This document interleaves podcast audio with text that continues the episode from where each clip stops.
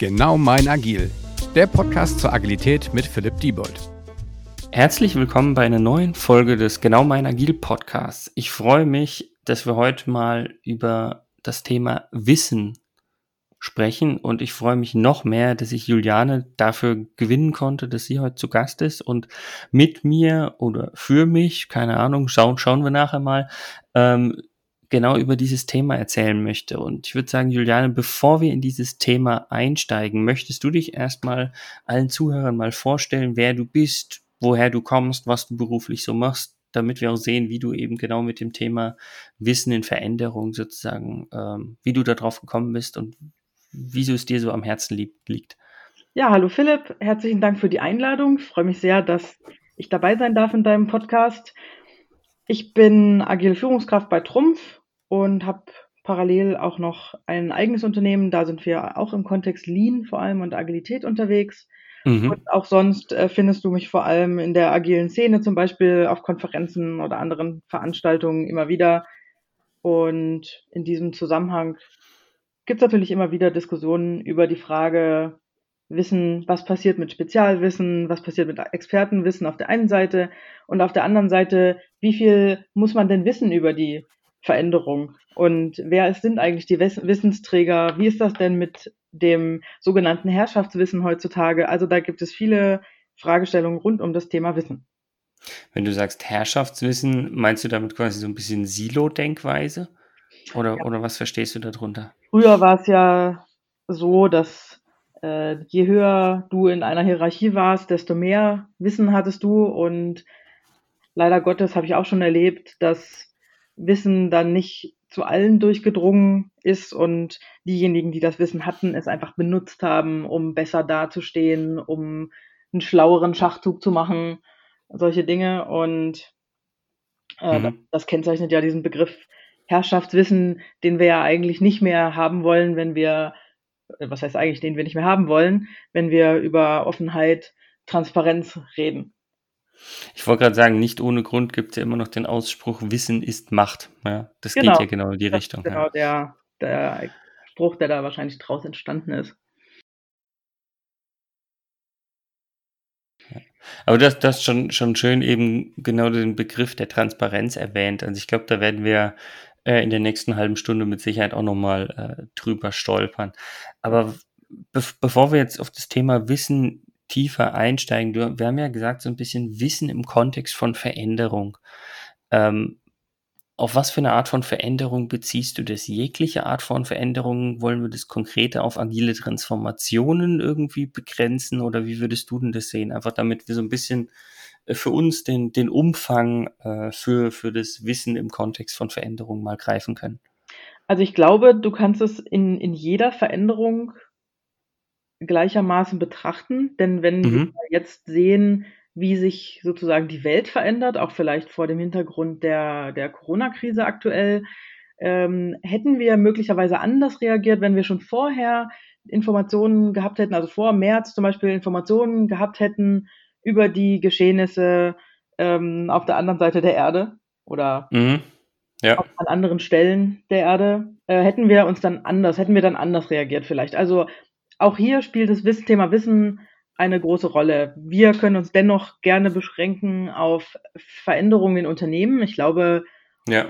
fast auch jeglicher Art, denn im Moment sind natürlich die meisten Veränderungen getrieben durch äh, ein schnell, schneller veränderliches Umfeld, durch veränderliche Kundenanforderungen, ähm, auch durch die Veränderung der Menschen, die in Unternehmen arbeiten möchten. Ich glaube, da gibt es äh, viele, viele Themen, die natürlich gerade auf Unternehmen einströmen und da trifft es sicherlich äh, gleichermaßen auf alle Veränderungen zu, die da im Moment laufen. Viele mhm. davon nennen wir sicherlich agile Transformation. Ja, wir müssen es ja gar nicht darauf äh, beschränken oder begrenzen. Es war für mich einfach nur die Frage, dass, dass wir einfach grob wissen, worum wir uns, äh, ja, in welchem Kontext wir uns äh, mit Veränderung ja, beschäftigen. Und ähm, die spannende Frage, ich glaube, wenn wir über Wissen sprechen, und du hast es ja vorhin schon gesagt, sei es über den Ausspruch Wissen ist Macht oder eben über das Thema ähm, Herrschaftswissen und ähm, dass man eben genau versucht, dieses äh, Wissen zu seinem besseren ja, Nutzen irgendwie zu verwenden. Ich sage gar nicht missbrauchen, so weit müssen wir im Endeffekt gar nicht gehen. Ähm, was sind denn aus deiner täglichen Arbeit, sei es als, als Führungskraft im eigenen Unternehmen, als Coach, im Endeffekt Mittel und Wege, mit denen du sozusagen dagegen ankämpfst, dass das nicht der Fall ist? Also, dass eben Wissen mehr auf Transparenz, Offenheit und quasi dann für alle zum Profitieren äh, bereitgelegt wird? Also grundsätzlich versuche ich sehr transparent zu sein in den Dingen, die ich tue auf der einen Seite. Also ich versuche einfach zu erklären und sozusagen eine, ein Verständnis dafür herzustellen, wie ich agiere und warum und welche, was ich erreichen will, um, um sozusagen dafür alle mitzunehmen. Und da gehört eben dazu, dass man, dass man viel, viel erklärt. Ähm, und auf der anderen Seite versuche ich einfach ähm, auch sozusagen an, an Informationen zu kommen. Also ganz aktiv ähm, Dinge auch einzufordern, ähm, wenn, ich, wenn ich offene Fragen habe. Und ich glaube, das ist ganz wichtig und das ist auch was, was wir lernen müssen. Alle. Mhm. Äh, was, was ich an der Stelle spannend finde, also ich glaube, das, das eine mit, mit Transparenz leben und auch immer das, das Warum hinten dran zu erklären, ich glaube, da, da sind wir total auf, auf ähm, gleicher Wellenlänge. Was ich eigentlich an der Stelle noch spannender finde, was du gerade erwähnt hast, ähm, das Zielsetzung oder der Versuch an genau, also an, an Informationen zu kommen. Und da sind wir eigentlich, wenn wir jetzt so ein bisschen vom Agilen her auch denken, ganz klar in der äh, Gedankenwelt des Pull-Prinzips. Also das bedeutet es für mich jedenfalls, dass du dir sozusagen die Informationen auch holst. Ähm, da habe ich aber das Gefühl, dass sehr, sehr viele Personen, ich will gar nicht sagen Mitarbeiter, Kollegen oder sonst was, also egal ob Führungskräfte oder nicht Führungskräfte, äh, mit dieser Philosophie von wegen, ja, äh, die Informationen muss ich mir holen, sei es in irgendwelchen Wikis auf Confluence-Seiten oder sonst was, dass die noch gar nicht vorhanden ist und dass die eher noch ein Push erwarten, dass ihnen die Informationen, sage ich jetzt mal, zugetragen werden. Und ich glaube, dass das auch sehr, sehr stark mit dem, mit dem Wissens Thema oder Wissensmanagement oder sowas auch sehr, sehr stark zusammenhängt. Das glaube ich auch, dass viele darauf warten sozusagen, dass ihnen Informationen präsentiert werden. Ich glaube, das hat zwei Gründe. Auf der einen Seite war das üblich bisher, dass mhm. sozusagen in irgendwelchen Informationskaskaden die Informationen so vor, also mundgerecht sozusagen vorbereitet wurden und, und dann demjenigen präsentiert wurden, der, für den sie eben nötig sind und das hat aber jemand anders entschieden. Und ja. neuerdings kann, hast du so viele Informationsquellen, dass du, dass du dich selber entscheiden kannst, ob eine Information für dich wichtig ist. Und das führt, glaube ich, auf der anderen Seite dazu, dass, dass Menschen auch überfordert sind einfach von ob der wahnsinnigen Flut von Datenflut, okay. Ja. Und, und da muss man das, glaube ich, also da muss ja jeder für sich dann auch seinen Ausschnitt dann, dann finden. Und, und ich glaube, wie gesagt, das sind zwei Gründe. So einmal die Gewohnheit und auf der anderen Seite äh, vielleicht auch ein bisschen Hilflosigkeit in der, in der Menge der Informationen, dass, die, dass das eben nicht passiert. Hast du eine Idee, kommt, kommt mir gerade an der Stelle, wie, wie kann man die, die äh, Kollegen, die damit im Endeffekt auch so ein bisschen überfordert sind, ähm, irgendwie befähigen, dass es sozusagen besser funktioniert, also diesen Filter, was ist für mich jetzt wirklich relevant und was nicht?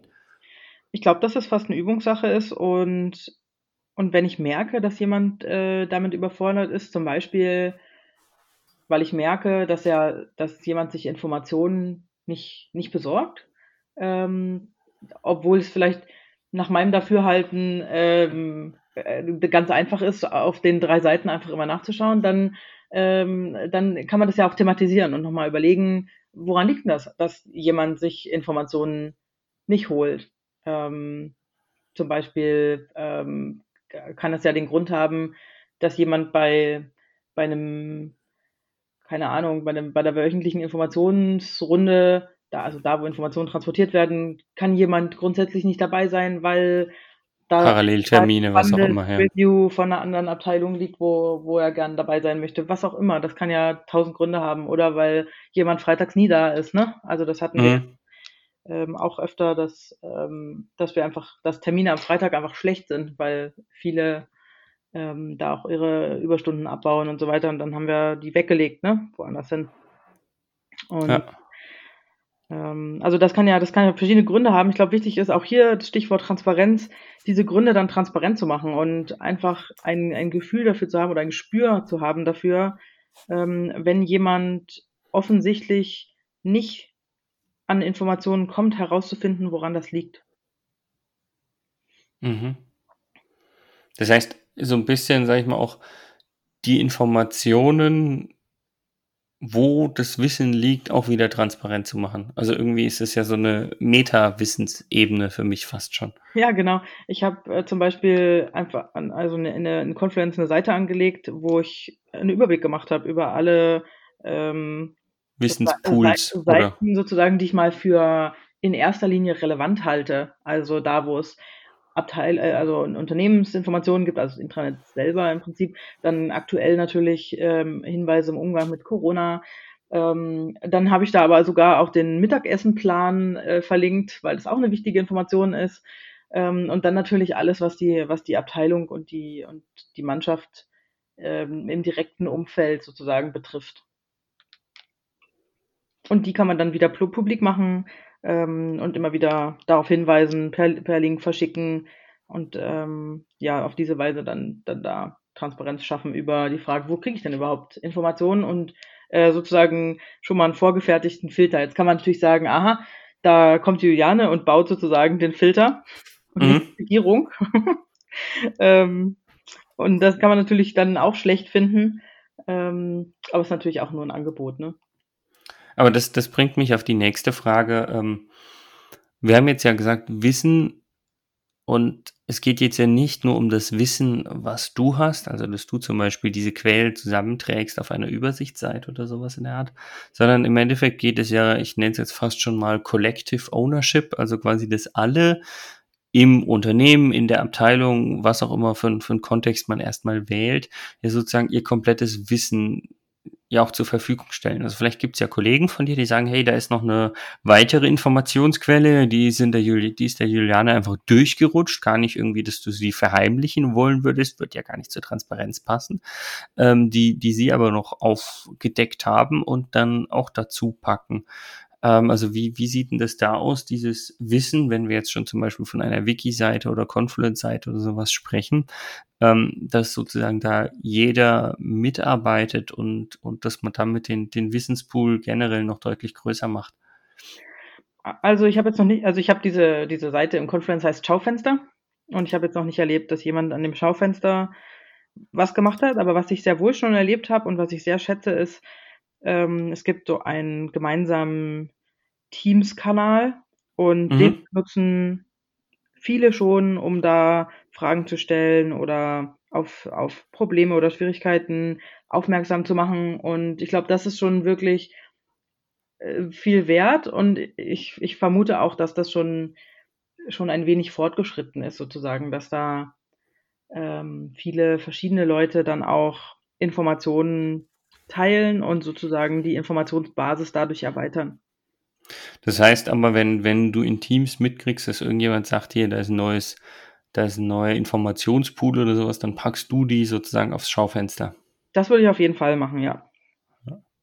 Ähm, jetzt mal ganz, ganz provokant gefragt, äh, wenn wir sagen, hier Pull-Prinzip, äh, wäre es dann nicht eigentlich so vom, von der Kultur her eigentlich auch deine Wunschvorstellung, dass du sagst, nein, die musst gar nicht du in das Schaufenster packen, sondern das kann der jeweilige Kollege, der das aufgedeckt hat, machen? Klar, das wäre absolut ähm, toll, wenn, wenn die Leute das einfach direkt machen würden. Ähm, aber ich bin sicher, das ist auch nur noch eine Frage der Zeit. wenn du sagst Frage der Zeit, ähm, wann habt ihr euch denn auf den den Weg gemacht, diesen, diesen transparenten Weg zu gehen. Ich will ihn jetzt gar nicht agilen Weg zu nennen oder, oder so, ähm, dass wir einfach dafür noch ein besseres Gefühl bekommen. Hm. Also ich glaube, man kann es schon agilen Weg nennen. Also wir haben vor ähm, insgesamt sind es ja so drei Jahre, vor drei mhm. Jahren auf den Weg gemacht.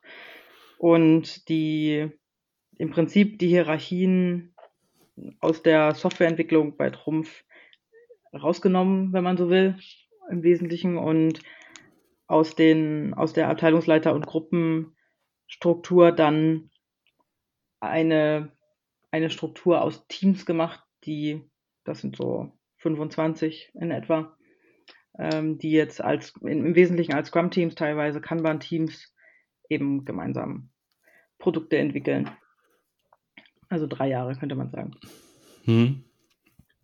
Ja, und da ist es ja auch so, wenn wir von einem kulturellen Change oder Veränderung sprechen, dass der natürlich nicht von heute auf morgen geht. Und ich glaube auch, dass der nach drei Jahren vielleicht noch nicht bei allen vollends umgesetzt ist. Ich meine, Trumpf ist ja jetzt irgendwie schon ein größerer Laden, in Anführungsstrichen, dass, dass das natürlich ein bisschen dauert bei allen, das hinzubekommen. Absolut. Ähm, Wir sind aktuell dabei, ähm, die Veränderung, die in der Softwareentwicklung schon passiert ist, jetzt auch in die, in die Hardwareentwicklung zu übertragen. Das mhm. ist sozusagen unser nächster Schritt, dass auch dort, ähm, also das Besondere an unserer Organisation in der Softwareentwicklung ist, dass wir ja ähm, disziplinarische und fachliche Führung getrennt haben voneinander und das wird jetzt auch in der Hardwareentwicklung passieren. Und das ist natürlich eine Riesenveränderung, die da jetzt vor sich geht. Wo wir dann übrigens auch wieder beim Thema Wissen wären, weil bisher waren natürlich die mit dem besten Spezialwissen, mit dem, mit dem besten Expertenwissen diejenigen, die auch die Führungskräfte geworden sind irgendwann.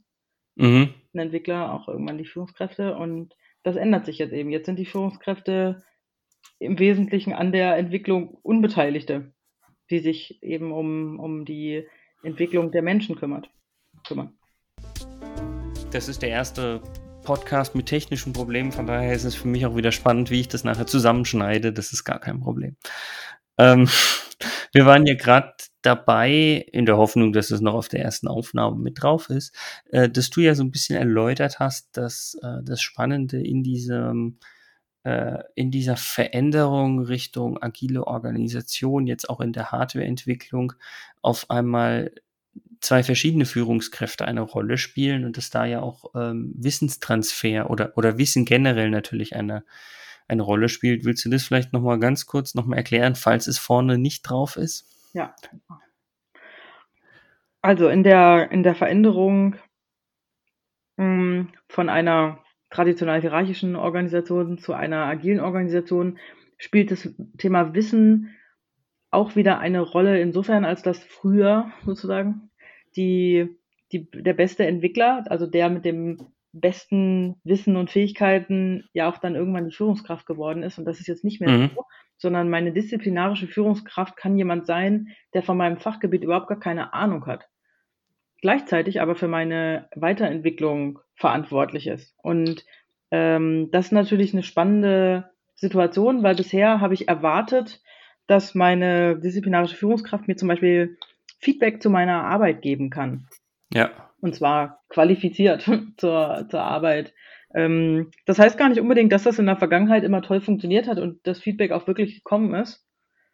Aber trotzdem war das immer eine Erwartungshaltung, die natürlich nicht von heute auf morgen weg ist. Mhm. Und insofern, ähm, das können natürlich, also ich zum Beispiel bin ja auch kein Softwareentwickler. Also ich kann kann kein sinnvolles Feedback zur Qualität der Softwareentwicklung abliefern. Mhm. Was ich aber kann, ist herausfinden, ob äh, die Stakeholder finden, dass gute Qualität geliefert wird, zum Beispiel. Ne? Also das ist der Grund, warum ich in, in Reviews bin und um herauszufinden, äh, wie kommt das denn an, was wir da entwickeln. Mhm.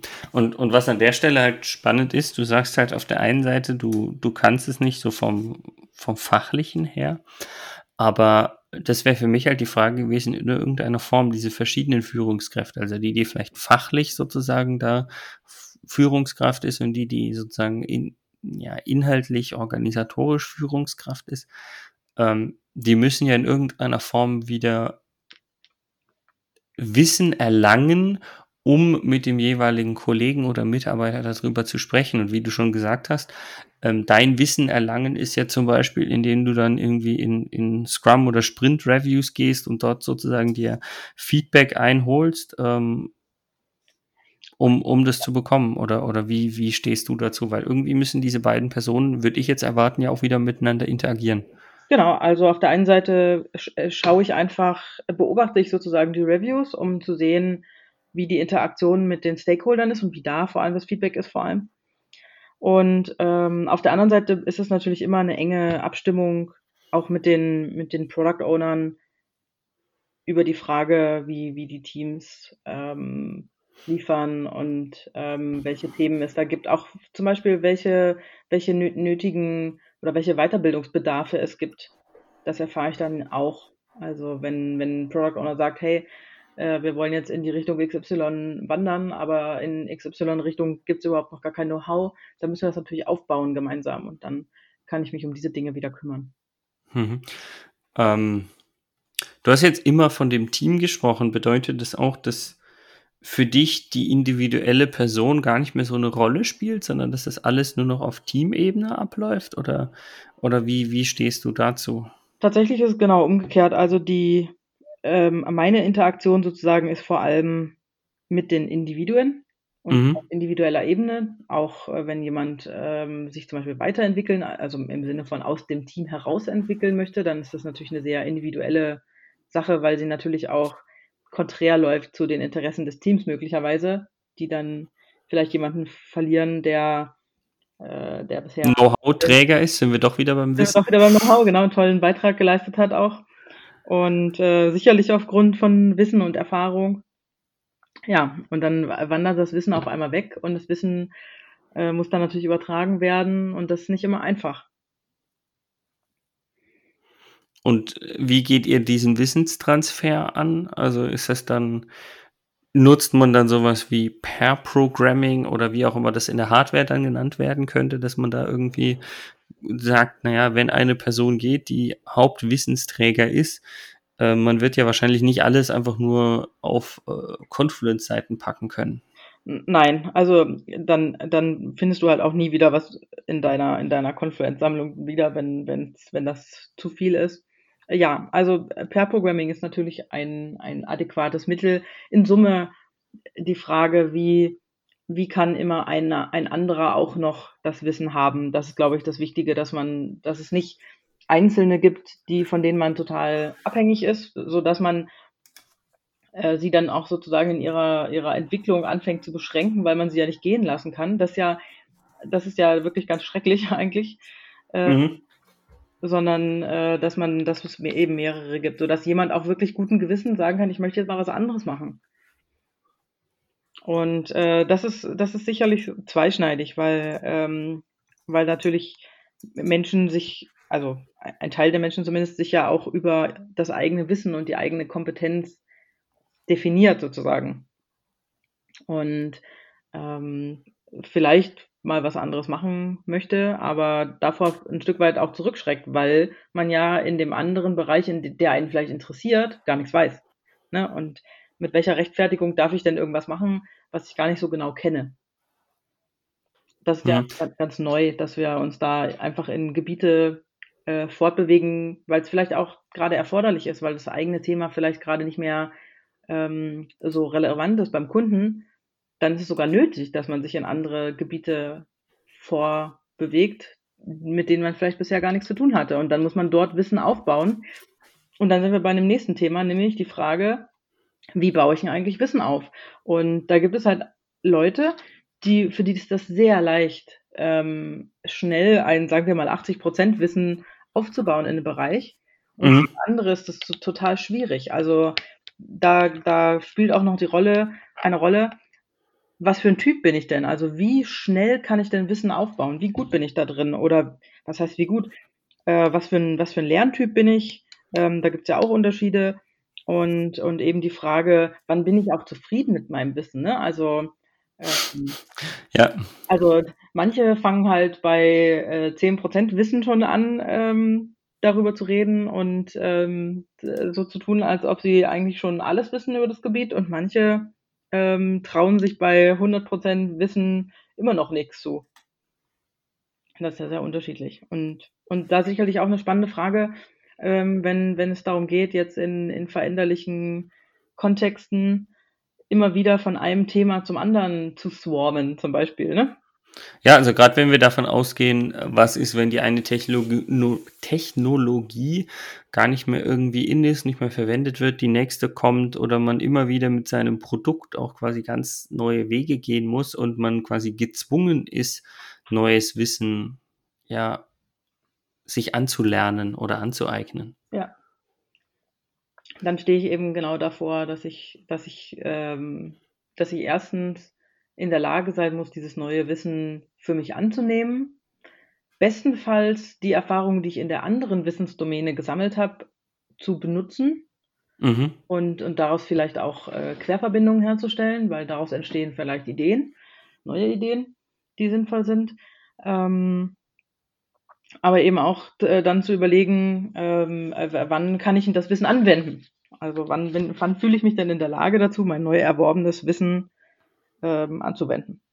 Ja, und da sind wir jetzt wieder auf einer ganz, ganz subjektiven Ebene, wie du ja vorhin schon gesagt hast, da ist jeder Mensch auch oder jeder, jedes Individuum wieder ganz anders, weil der eine ja, fühlt sich da sofort sicher, der nächste braucht irgendwie so die 120 Prozent, die er gelernt haben muss oder wie auch immer. Ich denke, das, das ist ein ganz, ganz spannendes Thema und wird man auch gar nicht vollumfänglich, erst recht nicht in einer halben Stunde alles lösen oder besprechen können.